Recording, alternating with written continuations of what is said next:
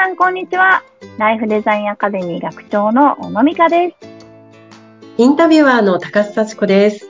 小野さんよろしくお願いします。はい、よろしくお願いします。小野さん、今回の配信20回目です。なんと、すごいですちょっとね。節目ですね。続いてい20る。回もね、もうお送りしてきました。ありがたい。さあ20回目、今回はどういったお話していただけますか？はい、えっ、と、心が疲れた時に、うんえーまあ大事なこと、心が疲れたなと感じた時に、まあどうしたらいいかっていうことを今日はね、お話ししたい。まあ5月なんでね、やそうですっぱりこね。う、だいぶその子供も大人も、うんこう精神的に、うんあの、しんどいなって思っている人が多くなってくる時期だと思うんですよ。そうですよね。ちょっと、うんやっぱり4月ってこう、まあ、新年度、新学期、まあ、うんうんまた新しいね、環境に行かれた方もたくさんいらっしゃるでしょうから、1ヶ月ちょっと経って、ああ、ちょっと疲れたなっていう方、多いかもしれませんね。はい。なので、なんかそういう、まあね、渦中にある方もそうだし、まあもう日常的にやっぱり自分の心とどう向き合っていくかっていうのは、あの、うん身につけておいていただきたい部分かなと思うので、あの、うん今日はこのテーマにさせていただきました。はい。まあ、4月にそういう新しい環境になったり、新しいお友達、まあ、周りの方との、あの、関わりがある中で、やっぱりちょっと、なんでしょう、緊張感が続いちゃうから疲れちゃうんですかね？そうですね。あの、やっぱり、ちょっと前回のお話も通ずるんですけど、まあ目の前のものをこなすっていうことに、どうしてもなりますよね。新しい生活でいろいろ覚えなきゃいけないことがあったりとか、うんいろんな環境の変化に対応していかなくてはいけないので、あの、そうで日々すね。ね、やってくる、目の前にやってくる敵と戦って戦ってみたいなことをやって、まあ、1ヶ月もそんなことやりゃ、そりゃ疲れますよねっていう。そうですね。まあ、ちょっと、うんまあ、慣れていかなきゃいけないですからね。まずは。うん、うん。そうです、そうです、そうん。うん。そういう日々だとやっぱりちょっと疲れてきますよね。やっぱりどうしても。そうなんですよ。だからまあうんそういう自分の現在地、あのまあ、はい例えば100点、0から100まで心のパワーがあったとして100%がはい一番元気だったとして、今何パーセントぐらいなんだろうな、自分のその心のパワーは、みたいな。なんとなくこううん数値化してみたりすると、意外ともう30%ぐらいかもしれないとか、なんかうん。20、もうあと5%ぐらいしかなりませんみたいな人 いるかもしれないですよね。うん。そうですね。うん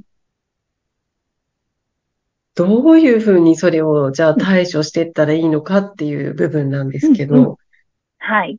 まあ、そもそもなんで心が疲れるのかっていう、うん。うんところを、まずはこう知っておいた方がいいかなというふうに思うので、今日は簡単にその心のメカニズムのお話をさせていただきたいんですけど、はい。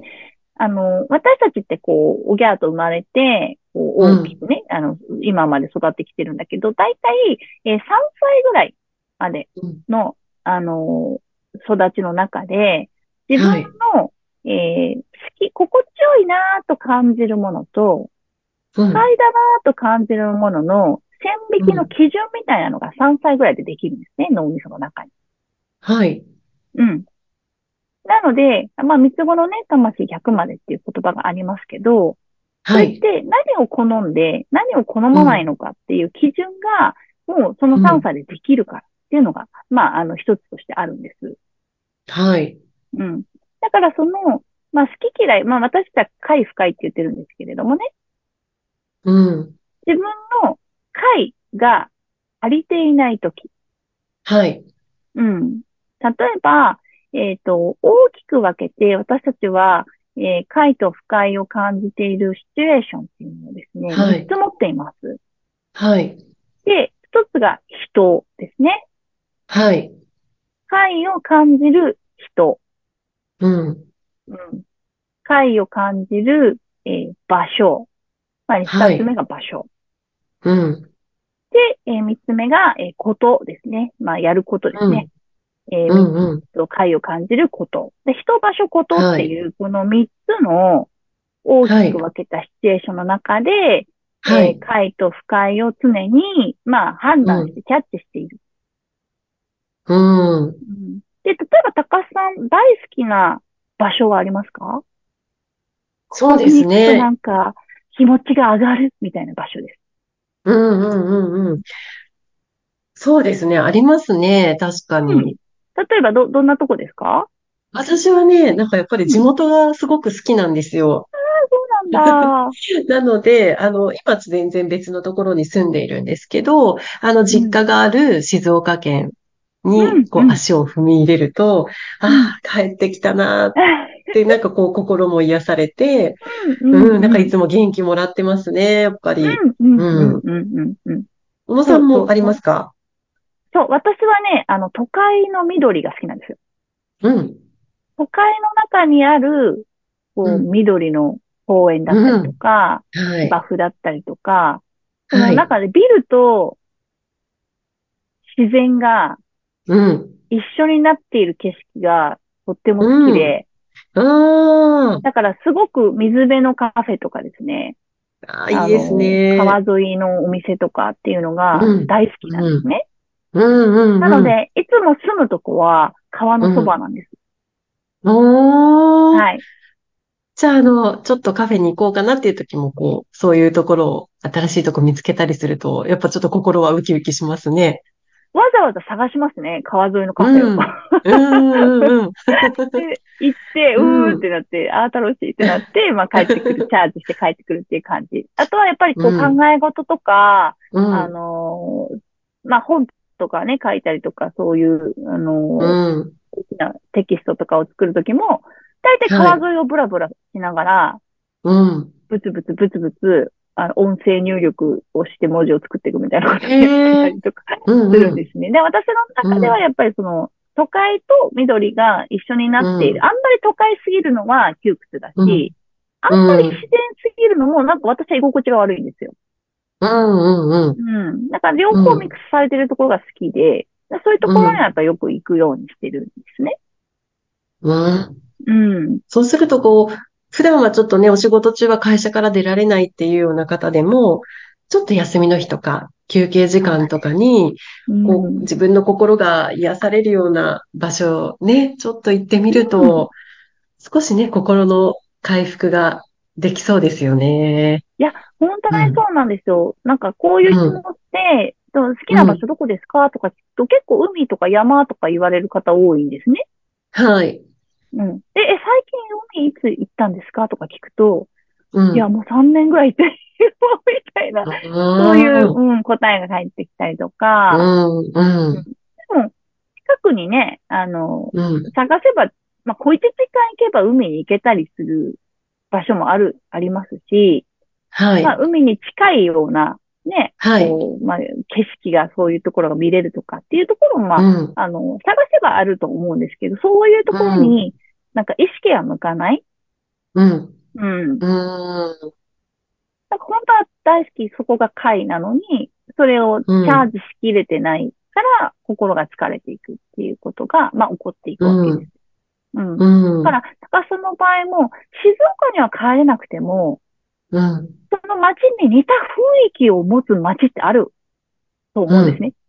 ううん、んうん。なんかちょっと都うん、会なんだけど、のどかで、うん、うん。うん、そこにちょっと行ってみるとか、まあ似たような雰囲気を感じられると、すごく安心したりするっていうことをね、あの、実感できる方もいるので、まあそういううん、場所をちょっと休日に、あの、出向いて探してみるとかいうのも楽しいかうもしうん。うん、うん。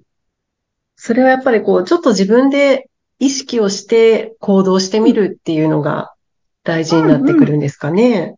うん、今結構調べたらいろいろ出てくるんですよね。ううん、ん。ちょっとこう、田舎の雰囲気が感じられるお店とか場所とかっうて言っん、て、調べるとやっぱりこう街並みとかも出てきたりするし、うん、でじゃあちょっと行ってみようかなって思って、まあ行って、まあそうだったらそう、違うかったら違うってことがわかるっていう感じなので、うん、あ、じゃあここじゃなかったな、みたいな。うん。はい。こう、まあ自分の中でやっぱり自分をご機嫌にする、自分に元気を与えてくれる場所を、やっぱりうん、探して自分で出向いて、それを取りに行くっていうのはすごく大事なうこと。ん、うんうん。うん。そう思いますね。そうですね。なんかそういう行動ができないほど心が疲れちゃう前にやりたいですね。うんうん。あ、本当そうなんです、そうなんです。なので、うんまあちょっと自分の中で、よーし、うん。そんなんだったら行ってみようっていう思い思える方は行っていただきたいですけど、えっ、と、うんもう一つ、その自分の心がね、こう疲れてしまう原因として、えーうん不快の中に常にいるっていう。うん。うん。だから、えっ、と、もう、やりたくないことをやっているとか、うん。本当は自分じゃなくてもいいのに、なんかこう、うん。無理してやっているとか、うん。そういう、こう、不快に近いと、やっぱり心ってどんどん、そそっちの方がパワフルに心が疲れてきますね。例えば、はい。えっ、と、嫌いな人とデスクが隣とか、うん。うん。もう行くだけ、そこに座ってるだけで疲弊していくはずなんですよ、心が。うん。うんうんうん。そうですよね。あと、私はあの、窓のない空間とか、あとは地下の空間とかが苦手なんですね。はい。ううん。ん。だから、例えば自分が仕事として配属されたところが、ね、ちょっと B1 のフロアだったりすると、うん。多分それだけで相当疲れると思うんですよ。うん。なるほどね。だうん。から、自分がどんな人とどんな場所で、どんなことをしているときが気分が上がっていくのか、逆に、うんえー下がっていくのかっていう、そこを一回、まあ、自分の中でこう出してみる。うん。うん。で、まあもう、ただ、たまたまそのね、配属先が B1 だったっていうのはもうしょうがないことじゃない。うん。そうですそこねは。自分の力で変えられないから、そうですね。行くたびに自分が心が疲れていくっていうのはもう分かっていることなので、はい。じゃあ、やっぱり週末にチャージをしなきゃいけない。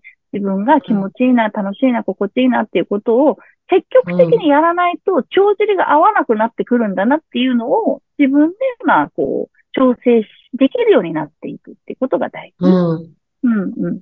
だなと、そうです。ね。うん。うん。